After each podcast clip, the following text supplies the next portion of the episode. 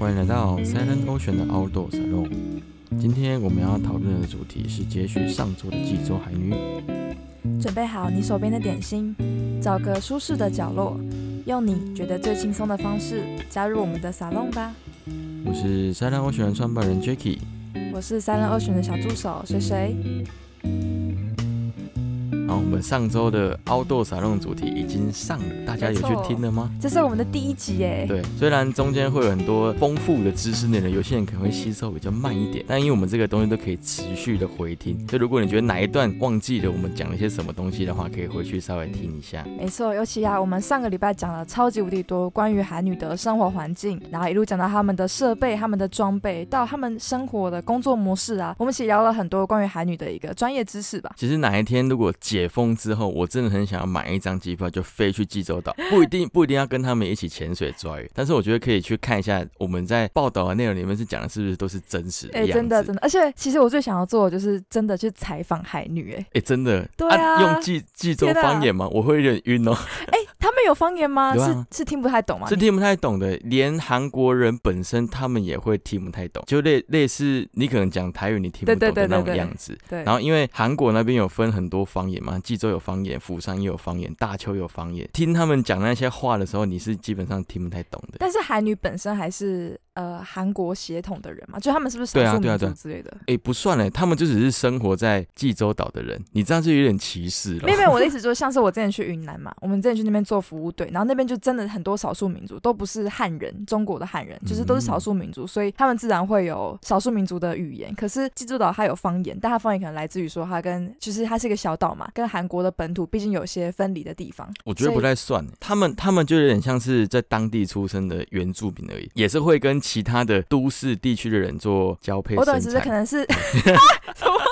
我的意思可能就是说，假设今天还没有在交通这么便利的时候，所以那时候文化其实是蛮分开的。虽然说都是韩国的血统，就是同一一脉相承，但是因为环境你不太会从，就是不太会交流到，所以你还是会有一个自己的语言，就这样培养起来了。算是啦，济州岛算是比较属于海岛的国家嘛，对对对海岛的小小岛小岛嘛嗯。那因为在小岛的方面，就是它的文化交流就不会像在本岛那边那么的。对，因为本岛你还是可以透过就是陆运啊，或者是骑马，哎，那时候不知道马车，不知道随便乱讲，反正就是骑海豚好了啦，你真的是很夸 哎、张。但是你知道，就是你知道，在陆地上，你毕竟你要么就过河，可是你到海跟大岛跟岛之间，你要过的是海，它就会文化上就没有办法便利的就是交流啊。确实，所以改天我们可以一起去，我们就用 Silent Ocean 的名义采访采访，济州岛这应该会是我的那个就是梦想之一 哎，梦想之清单、人生清 单对人生清单，一我觉得这个勾达得到了，就只要疫情解封之后，我们就马上飞出去，我就请观众赞助我们机票。请观众赞助我哎，们。需要赞助，想要听更多现场采访报道的人，可以在我们的 Instagram 下面留言说我想看，我想看啊，想看留想看的人都哎、要赞助。台湾还没有做这件事哎、如果我们真的可以去的话，我们搞不好就成台湾哎、不一定哦，但可能是台湾第一个能够去采访济州海你的自媒体、的 Podcaster 的 podcaster 对，对，其实他们这样子的潜水生活，其实我自己个人呢、啊，我还蛮羡慕他们是以自给自足的方式去做操作。因为像很多人，像很多 outdoor 人都会说，今天如果我起床的时候就在海边，对，我如果起床就可以下水，或者是我起床就可以搭游艇出海去做潜水的话，该有多好！但是我觉得大家可能没有想过的是，他们是以这件事为生嘛，所以等于说他不是可以自由的选择说，哦，我今天想要起床的时候在海边，我明天不想要，我明天想在都市里面去过都市人的生活。但是他们就是每一天都是这样过，然后以自然为生，他的工作就是在这边海域里面。想，我就想问的是说，如果今天是我们的话，我们会想做这样的事情？你看哦，像我们今天如果说真的就让这个环境给你达成好，你就在那边嗯生活一个月，但是这个因为你可以，你可以从事你很喜欢的生活，没有错。对对对可是呢，你有没有办法靠着这个技能去赚钱？那如果没有的话，是不是你就要开始回想说，这个东西到底有没有办法给你满足你现在的生活条件？没错，而且就是说你的物欲要降到最低，因为大海给你的都是刚刚好让你能够活下去的，它并不是说就是你可以赚到像你在都市里面可以赚这么多钱，然后有都市的享乐，买精品出去旅游。当你今天选择要回归山里的时候，你就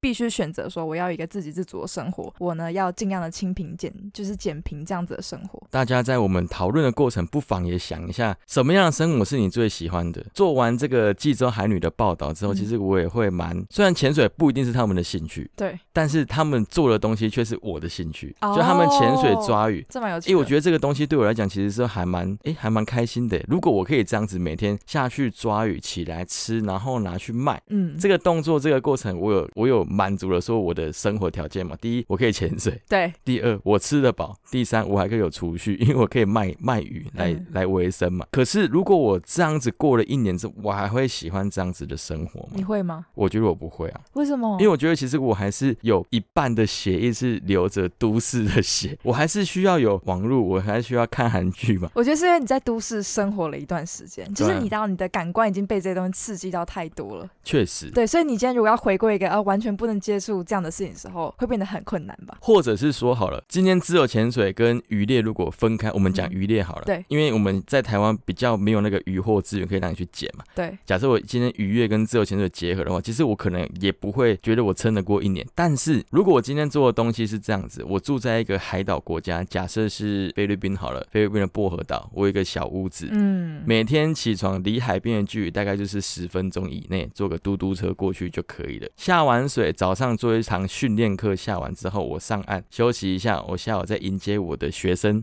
嗯，进来做训练，然后每天都长这样子，然后我又可以有钱赚，我又可以训练，又可以住在海边，每天早上看日出看夕阳，过个两三年，其实我觉得还蛮爽的。我一睁开，我就可以抱着浮球出去做训练，那隔几年、隔几周去比个赛啊，干嘛做做交流。那我觉得这个生活对我来讲，其实应该会还蛮开心的、哦。哎、我你这样一讲，我就在想，假设我今天很喜欢冲浪嘛，那如果有一天我可以以冲浪养活自己，就是我能够。呃，做这件事我有钱赚，为我的学生，然后我会不会想一辈子都只做这件事？我觉得我想一下，我答案是不会，为什么？因为我觉得就是我开始最近开始工作嘛，然后我开始工作的时候，我就觉得说我很喜欢做工作，是因为我会感觉到我做的每一件事，就是在公司上会有一个影响。就是我今天收集很多资料，然后会影响到接，也许之后我们公司的未来就会跟这有关系。当然，我不是说冲浪你不会，冲浪教练不会做这件事，你确实在教导学生的过程中，你会影响到这个学生很多。但是我会觉得，就是对我来说那样可能不够，我会想要做的是更多更多的事情。就是我会觉得冲浪我很喜欢，假设我可以教学的话，我会喜欢它是生活的一部分，但我不会希望生活全部。我觉得嗯可能也是，就是我真的是在都市待久了，我会一直很想要往上爬，往上爬。冲浪你今天真的再厉害，你也许国际知名，但是我会觉得商业这件事好像就没有那么的有关联性了。这个东西其实我可以跟水水稍微聊一下，嗯因为这也是凹豆沙龙的精神嘛。对，我们的精髓，其实我觉得，如果你以冲浪为生的话，它不一定只有教学这一条路可以走，就变成说，你可以用冲浪的主题去发展很多其他的支线，像是我们一直讲、一直消费法瓦拉巴，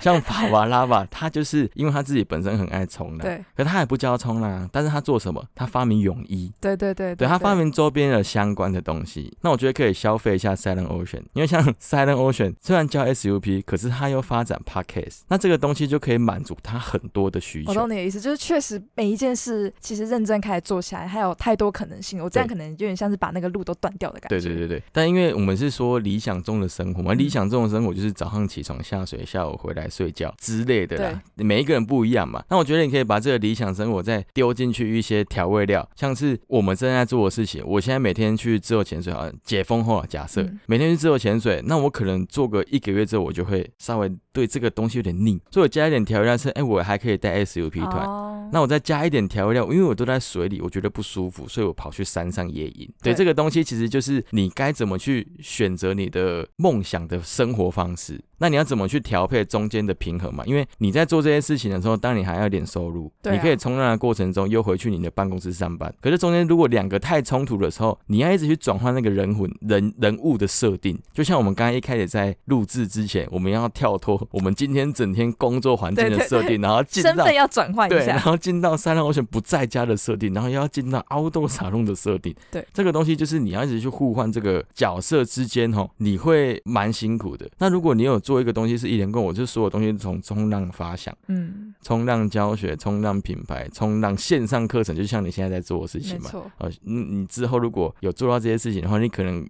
更会符合你生活中想象的那个样子。对，我觉得你讲的没错，因为我觉得我的个性是这样，我没有办法一次只做一件事。嗯，就我太喜欢一次做很多件事了，就是我觉得做每件事，即使会比较累嘛，因为你一天要花，你把你的心心力分布在很多事情上。但是我每做完一件事之后，我心情就会重新转换，我再做这件事。所以我对于每件事，我就会不会有热忱消磨的一天，因为每天我重新做它的时候，对我来说都是啊，又是新鲜的了，就就是是我又转换了，我又觉得好新鲜，我又做的很开心。就是渣女的形象嘛，哎，是就这样吗？就不够不够你怎么不说我。是斜杠青年？你怎么说我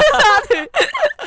对也是斜杠，对，所以斜杠人都很花心。你是意思是这样子意思吗？是这样吗？今天的 hashtag 就是 slash 青年就是花心，不能这样子啦，乱讲一通。对，乱讲一通。但我觉得这个说的还蛮正确的。像我也是忙忙，对你也是这样子我比较的人，没办法。哎、是啊，我闲不下来啦。啊，对我闲不下来，我我要让自己很忙。就像现在，就算是疫情期间没办法潜水，我还是想了很多事情可以做。但这些东西可能因为刚开始在发展而已，所以他没有办法马上带给我收入。今天如果你问我说，你会不会想要一辈子就做 podcast 的声音？嗯，就一辈子做广播，我的答案也是不是。但是如果说这个东西可以让你赚很多钱，他何乐而不为？只是说你这中间还是要加一点你的其他的方面的东西进来。那我觉得我现在我们在做就是一个实现自我生活方式的努力过程。我突然想到，就是我最近看了一本书，它是佐伊，不知道你知不知道？呃佐伊谁？佐伊周易，就是他是一个网络自媒体界非常一个大前辈，然后他有出一本书叫做《工作必须有钱、有爱、有意义》。在那本书他就讲到说，就是你今天会想做一件事，代表说它是你的热情所在嘛。但是你你要怎么样子确认它是不是你真正的热情呢？其实来自于说这件事带给你的快乐是像钱、金钱这种比较外在的物质吗？还是说你从这件事做完之后你会得到成就感，而且是你不断的经历过挫折、困难，你还是会想继续做的？那那你做 podcast，你觉得对你来讲是有成就感还是有钱的关系？目前完全是成就感。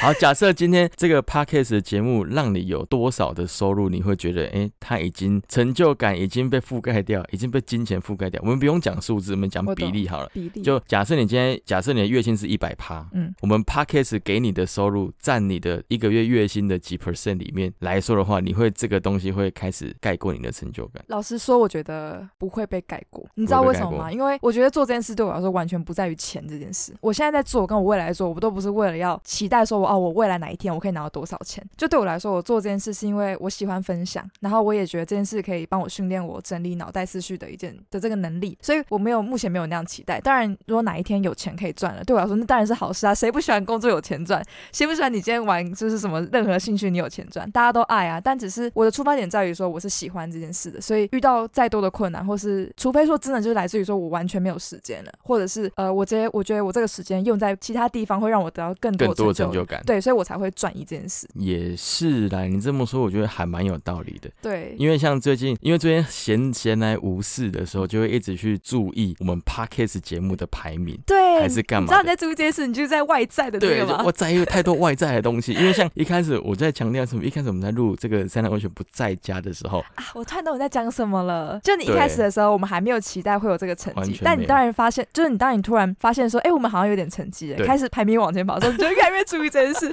所以你才问我说，如果今天有钱赚，你会不会脑袋的那个想法会改变吗？对，其实我觉得这个东西，我觉得人不能闲下来，你只要一闲下来，就会开始往其他的地方去钻。因为像我们觉得做 podcast 做到一定程度之后，因为我们已经达到我们一开始设定的目标，从一开始我们设定说 interview 至少要做个十集，虽然我们中间因为疫情的关系而中断了一阵子，对。但是我们马上想到了其他方式去做转换，那也是因为我们时间太多，才有办法去做这样子的转嗯。转换。在这个过程之中，也也没有想到这个效果其实不会太差，我们的排名会一直往上升啊，我们一直看到报名很多的比赛啦，或者是参加其他线上节目的展览，我们都有办法去拿到，就是一点点位置在。开始有人会觉得注意到我们，或是有点肯定啦。对，对就是因为我们每周固定更新，大家会觉得说，哎、你好像没有在骗我，对对你，因因为很多人都是做一半，做一半，做一半。那我们不是，我们是真的是有继续一直在往前加。那这个东西，这个过程之中，就会开始在想一些有的没的，你知道吗？就不会是 只是就已经不会是成就你要。回归初心啦，对我你要想到初衷这件事。初衷这一件事情就是这样，因为我会觉得说，既然都已经到这个地步，何不把它再往上加一点？然后一直想，那我要怎么去把它变好？可是你要嗯变好，你要发生，你要你要什么东西？你要有钱呢、对啊，你真的要有钱，不然你看，如果我们全心全全意投入在这个地方，我假设一个礼拜好了，一个礼拜有七天，我就有四天在泡在 p a c k a g e 上面的话，啊，如果一直都没有这个收入，你要怎么办？哎我觉得成就跟对啊，成就跟金钱两个其实是我突然觉得我刚刚那样讲有点不成熟，就是我说我做只是因为快乐，但我没想到一件事，我会觉得快乐是因为我现在生活我有别的金钱来源，就是我有我可以养活自己，所以我当然做这件事我很快乐，我就继续做。但哪到哪一天这件事我自己本身没有在养活自己，然后我做这件事又没有钱赚的时候，我当然就没有办法再支持我做这件让我觉得快乐的事情了。真的，所以我们要把那个海女的精神 拉回来。不是为什么我今天会聊到这些事情呢？嗯是因为我们上周讲那个济州海女的主题，算是还蛮直人的，直人精神的主题。他们从出生哈看他爸妈下水抓鱼，到十七岁开始换他们下水抓鱼，抓到八十岁还在抓，这还不够直人嘛？那假设如果今天我们也是，我们就是单纯以冲浪或者是以 p a c k e t 单一个东西好了，我没有办法从十七岁做到八十岁嘛你？说一件事做一辈子，做一辈子，我觉得这个真的太难了。对，哎，我可能可以跑步跑一辈子，打棒球、活动、运动做一辈子，可是我可能没办法靠一项工作做一辈子，所以我才对啊，就是感觉你做到一阵子之后，你就会想要转换跑道，没错，就是会腻吧？你不可能做一件事做一辈子，对啊，因为像我比我比水水大了大概七岁还八岁。差不多。对我工作年资应该多他六年左右，嗯 因为我出来工作大概六年，因为他今天是新鲜人没，fresh 错，我现在是工作第一个礼拜，对第一个礼拜，啊，我六六年当中我换了大概有七份工作，这么多哦，其实我觉得还好，因为我前面三份工作都是做不到，每一个工作都做不到一年嘛。哦，那只有后面几个工作做比较长一点，嗯有两年的，有三年的。差不多两三年就会换一个，对不对？我感觉我就是那种做两三年之后就会想要换一份工作的那一种嗯，人，因为我觉得年轻嘛，因为年轻你如果泡在一个产业太久，我们讲产业而不是单一工作，泡在一个产业太久，你会慢慢的被定型在这个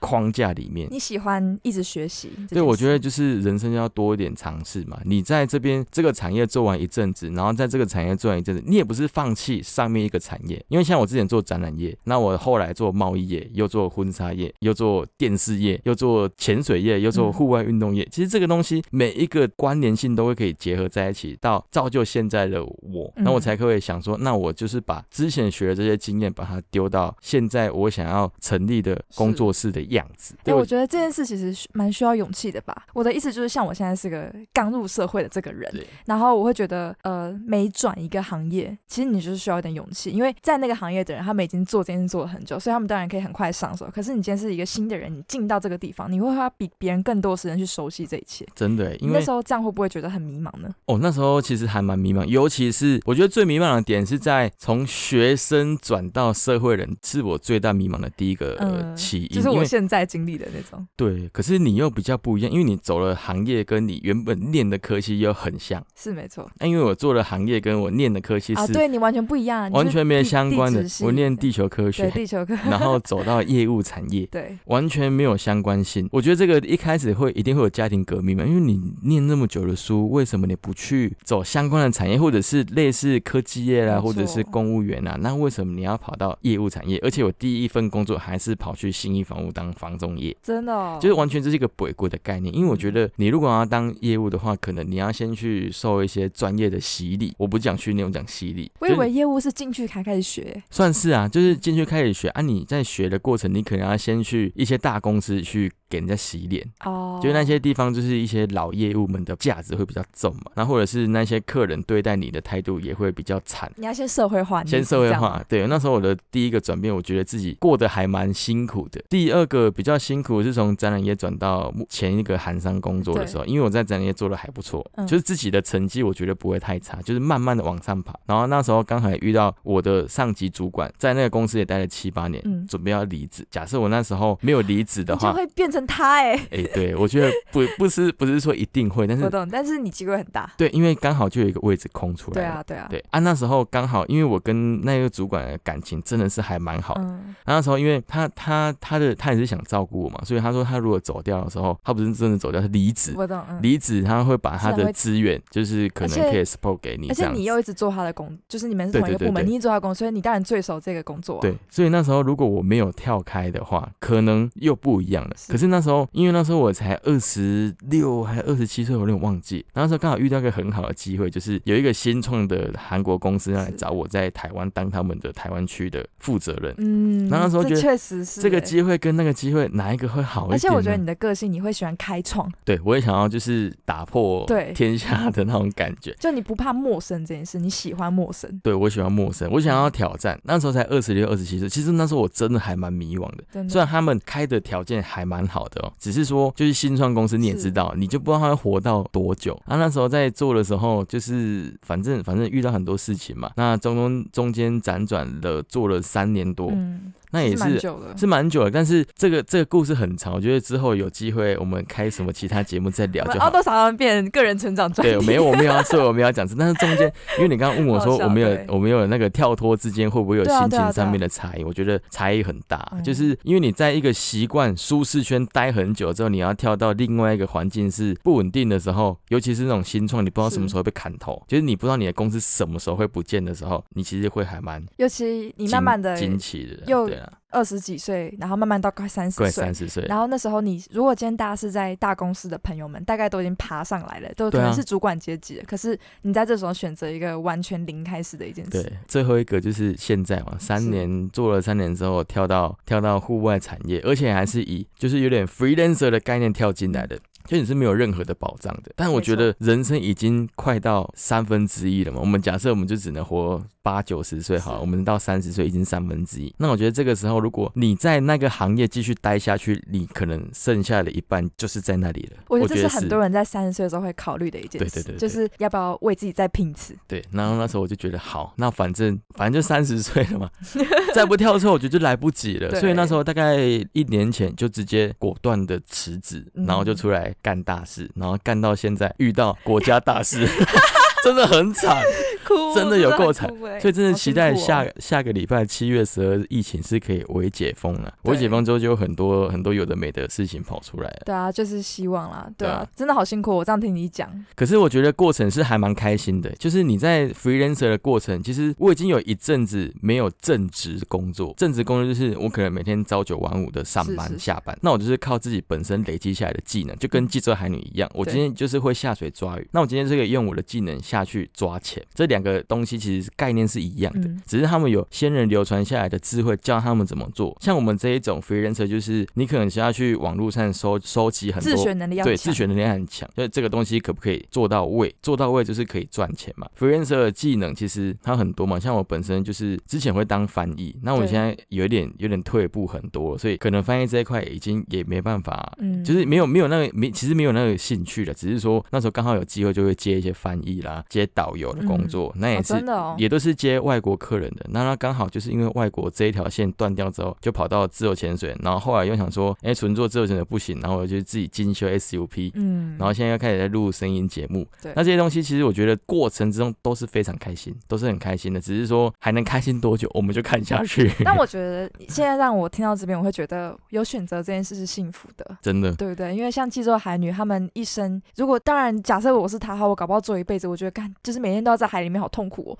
我想要跳的时候，但我没有办法跳，我就真的就是只能逼自己去爱上这件事。对啊。那那时候你在进入现在的公司之前，你有没有想过要去其他间？有，我想那时候我其实对我来说也算天人交战了一阵子，因为其实我的同学们很多人会选择去大公司做行销，或者是有些人会去做新创的 BD 或什么的。那当然就我会觉得说有很多事是我想做，而且我其实原来的实工作是在一个实习的机会是在一个新创嘛，嗯所以如果我又盲女那边选择对在现在这个公司的话，我又是在新创，等于说我在一个我熟悉的环境，我要继续做下去。那时候其实对我来说蛮困难的，因为你看到身边的人很多都找到一些很厉害的 offer，或者是就是一直疯狂面试，但我面了一家之后，我其那时候就一直在想说，我还要不要再做这件事？当然，我觉得中间有很多很复杂的地方，例如说今年就是疫情嘛，影响了很严重，就是这一辈的学生去求职这件事。那再来又是我又觉得说这个公司我真的面试完之后，我觉得好喜欢，然后我很喜欢那个环境，喜欢那个东西，但是要不要跳脱这个舒适圈，对我来说又是要再考量一件事。但最后我就是想了非常久，觉得还是要跟着我的直觉走吧，因为我觉得这间公司给我感觉很对，我就觉得哎、就是觉得就很对，但是不知道我做了一个礼拜之后，我觉得我选我我现在觉得我那时候选的是对的啦。其实你才二十二岁，二十二岁吧，对不对？对，二十二岁，这个都讲这个都还太早，但是我 那那个爷爷讲古，不是啦，应该二十二岁这个工作，你至少就是你可能做了一年之后，你会发现，哎，是不是你喜欢？换，对不对，对？搞不好想换，因为我觉得工作就是这样子，它不是公司不好，是你本身跟这件这份工作之间有没有产生很大的情愫，哦你喜不喜欢而已。对，我懂对因为你的意思。我听你这样讲，老板给你的待遇什么，其实资源都还蛮好的，是真的，所以我觉得这个东西已经不会是公司对你不好，或者是老板对不好，还干嘛的，只会是就你在这间公司创造出来的价值，你自己是不是有成就感的？哦就回到我们一开始在讲的嘛。对成就感这件事。就成就感这件事情，现在因为你被金钱给蒙蔽住，你会不知道，也不是说蒙蔽，你就是因为眼前有需要利益的考量，是你今天需要下水抓抓鱼嘛？嗯对，你因为需需要工作，因为你毕业了嘛，那这个中间过程之中，就会变得让你是没有办法去思考，我对于这一份工作是不是有那么的喜爱，就跟济州海女一样啊，他根本没有空去思考我是不是喜欢抓鱼这件事情，我是不哦是喜欢吃鱼这件事情，我今天只是为了要工作，所以我要下去抓鱼。这比喻回到你身上其实是一样的。诶你这样一讲，我还觉得好像是、诶对，啊，对啊，对啊因为这个就是老人的经验。那时候其实我觉得我准备要毕业的时候，我最迷茫的一件事是觉得说，呃，第一份工作好像很重要，因为那时候会觉得第一份工作好像很多时候会决定你未来的，就是 maybe 就是你之后的方向。但那时候又听一直听人家说，就是第一份工作真的没什么，就是年纪稍微大一点的哥哥姐姐都会说，真的没什么，你反正到时候你一直换，一直换，一直换。像 J K 你刚刚说你换了七份工作，所以其实好像真的就是 还好。真的还好。可是那时候真的有点像是，因为我会觉得工作这件事很重要，我就有点因为这件事，我就脑袋一下转不过来，就不知道该怎么办，然后最后才会觉得说，其实有一个机会先做再说，也别想那么多了。对啊，因为我第一份工作我就做一个月而已，真的 这有过试用期吗？还是你就自己走了？有啊，因为那时候其实那时候是一个机缘巧合啦。新义房当初我记得现在还有，他有开一种就是一个月试用加转职奖金哦的计划，他给你半年的试用期。可是呢，在第一个月，假设你觉得这份工作对你觉得不适合，你就赶快离开，没关系啊，我哦你离开我还会补助你一笔转职奖金。了解，他的计划是这样，就是你半年内每一个月的月薪是五万块。那如果你在一个月内想要离职，没关系，我再给你五万块，哦就等于是你一个月会有十万块的收入。哎、他们很有人性哎、因为我觉得这对他们来讲也是好事，因为，如果你在那边耗耗耗耗了半年，然后他领走三十万，对，这个人后来没有产值，他对公司也是损失。那不如就让他在一个月内就赶快走掉。对啊，我们今天不是要讨论信信差房屋的政策有多 差异房 的政策有多好？是我想说，做一个月离职真的没有什么，就是你只要因缘际会巧合，你就是会很想离职啊。对，那我觉得是现在的社会已经不是那种时代，是你可以一份工作做到底的那种时候了确。实，因为每个人男女的年代对，不是对啊，不一样啊。而且我们今天做的都是新创产业，都不是科技产业，也不是电子业，只是产业别跟你的工作年资其实也很有差的。台湾有六十 percent 都是靠着电子产业、科技产业在撑我们的 GDP 嘛。所以如果你今天入到科技产业的人，你一辈子做科技产业其实是没有问题的。嗯，你就想线上课程这种这种产业是多久以前才开始的？我记得大概两年前，差不多。好好好学校刚开始对，好好学校刚开始，到现在一堆线上学校。啊、Press Play 啊之类对，的，还有就还有还有贵公司的学校，这些东西都是这两年开始的。那你能确定到疫情结束三年到四年之后，这些线上课程还会在吗？我觉得产业趋势跟你一个人的工作年资也是有关系。如果有有人觉得，哎，在五年之后，这个线上产业的课程可能会渐渐的萎靡之后，他就会跳啦。那如果在跳的过程你没有换工作经验，你是不是又要遇到一波就是觉得，哎，好不爽，怎么办？嗯我要怎么办的那种概念？所以我觉得这个就是现在我们我们这一代的人，因为科技进步真的太快，这些东西在转变真的太快，所以你不能有一份工作要做一辈子那种概念的，对那个心态要拿掉。除非你今天就是去公职啊，哎、但是老师啦，说真的，你真的如果做公职，你这样做一辈子，你从来没有一段时间想过你要做别的事吗？对啊，就 是这个东西真的太难了，或者是就是你真的就是每天过得很习惯，拿该拿的钱你都拿，该休的你也休。像海女可能也是这样，就是你就是工作嘛，然后你生活就是这样子，所以你可能做久之后，你没有发现到说，其实你还有别种选择。我觉得这一题我们要把它留下来，哪一天我们真的去济州岛的时候去访问大概一百个海女，想知道他你们会不会觉得你真的想要吗？对，我想问他们说，他们有没有曾经有别种想法？对，或者是会不会他们其实很埋怨这件事？因为像我们嗯上一集有提到说，其实，在韩国女生们喜欢的都是白白净净、漂漂亮亮的嘛。像韩女这样必须晒成这样黑黑的，像我们这种 户外人，就是都都晒成这样，他们真的喜欢吗？会不会他们嗯其实心中就像小女女生嘛，你可能接受到了一些都市的文化，你会觉得说哇，我还想跟 Twice 一样这样白白的哦。但你他会不会？但是如果他爸妈妈妈就是逼着还要去海里工作，那怎么办？这个东西我们就是记者，等疫情结束，我们飞过去采访大概十位海女哈，从老中青三代对对，，对全部每一都要问个每一辈都想采访，从八十岁到现在呢，最新的可能还有二十几岁的嘛。对，还有他们的后代，就是可能十几岁还没有踏入海女的，就对他们到底哎、如果你你要去海女，你要不要？然后你要你的你有我给你选择，今天你要不要跳下去？你要不要下海？嗯你有办法选的话，你会选择走入海女这一块吗？是对，我觉得这个就是回应到我们一开始主题问说，哎，你的理想中的生活是什么？我现在觉得说，你看哦，现在是可以选择嘛，所以你在可以选择的时候，你选择成为海女这件事，就变成一个格外应该说伟大嘛的一件事，就是你选择回到最原始的生活，就是你依赖海，你跟大自然共生共存，然后你没有去接受到都市那种光鲜亮丽、灯红酒绿的生活，你会想这样做吗？如果他今天是想这样做海女的话，对我会觉得他是真的在传承这个精神呢、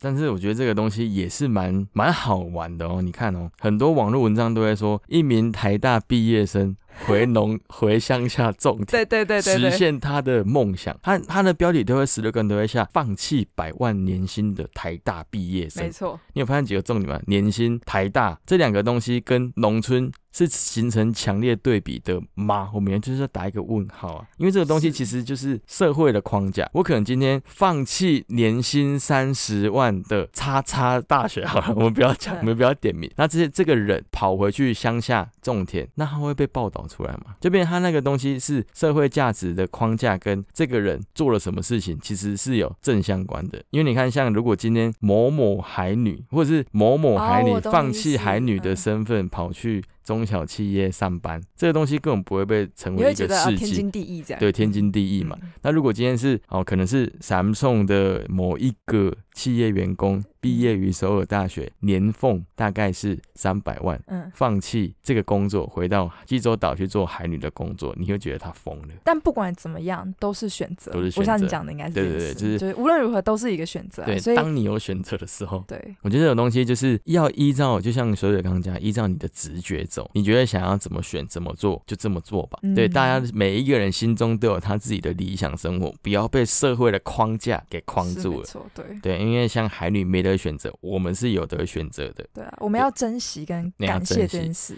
对，那如果没有选择的人，那就是只能努力的去征服这一个世界给你的框架，挣脱他这个给你的框架，去创造自己的机会。不要把自己绑架了。不要把自己绑架。我们这一集其实跟之前以往的节目的形态都不太一样，嗯，因为我们创了这个 Outdoor Salon 的主题，就是想要让大家加入来一起讨论。对那我们上一集是先让大家知道我们这一集会讨论的背景主对，先给大家一些基础的对知识。基础的知识，就是济州海女她其实是干了这么多事情她的框架其实是这么深。是那如果听完我们这一集的人不知道我们上在中间聊了很多东西是什么意思的话，可以回听我们上一 Outdoor 集散论的第一集哦。这些第一集的话，会跟你们聊到很多济州海女们在他们的岛上的生活条件啊，他们的生活方式工作是什么？方式是什么啦？对，然后才会进到我们这一集的主题。那不妨你们也在我们的 Instagram 或者是任何的平台下面留言说，你最想要的生活主生活方式是对，什么对我很？想问大家，你们到底喜不喜欢，就是喜欢哪样子的生活方式呢？对你想要野人生活呢，还是奢华生活呢？也是有人喜欢奢华生活对啊或者是贵妇生活啊，或者是贫穷式生活对啊，或柏拉图就好，对，舒服就好，随意啊，我没有想法。随随遇而安也可以。对，随遇而安，我觉得这个东西大家可以加入来我们的节目来里面讨论一下。如果讨论的热络的话，我们也可以开个直播哎，跟大家聊聊天。对啊，觉得很棒哎我。觉得 outdoor 散用就是要跟大家直播聊聊天的感觉，对，就是要多互动。多互动，好不好？好，那我们就这一集聊到这边，我们我现在那个脑袋中还在想刚刚的所有生活啊，什么事情，这一集很有 还。想聊吗？好啦，就到就到这了，希望大家可以给我们一些好的回对馈，或者是你所有想法都可以。对，好的，我们就下周见啦，拜拜拜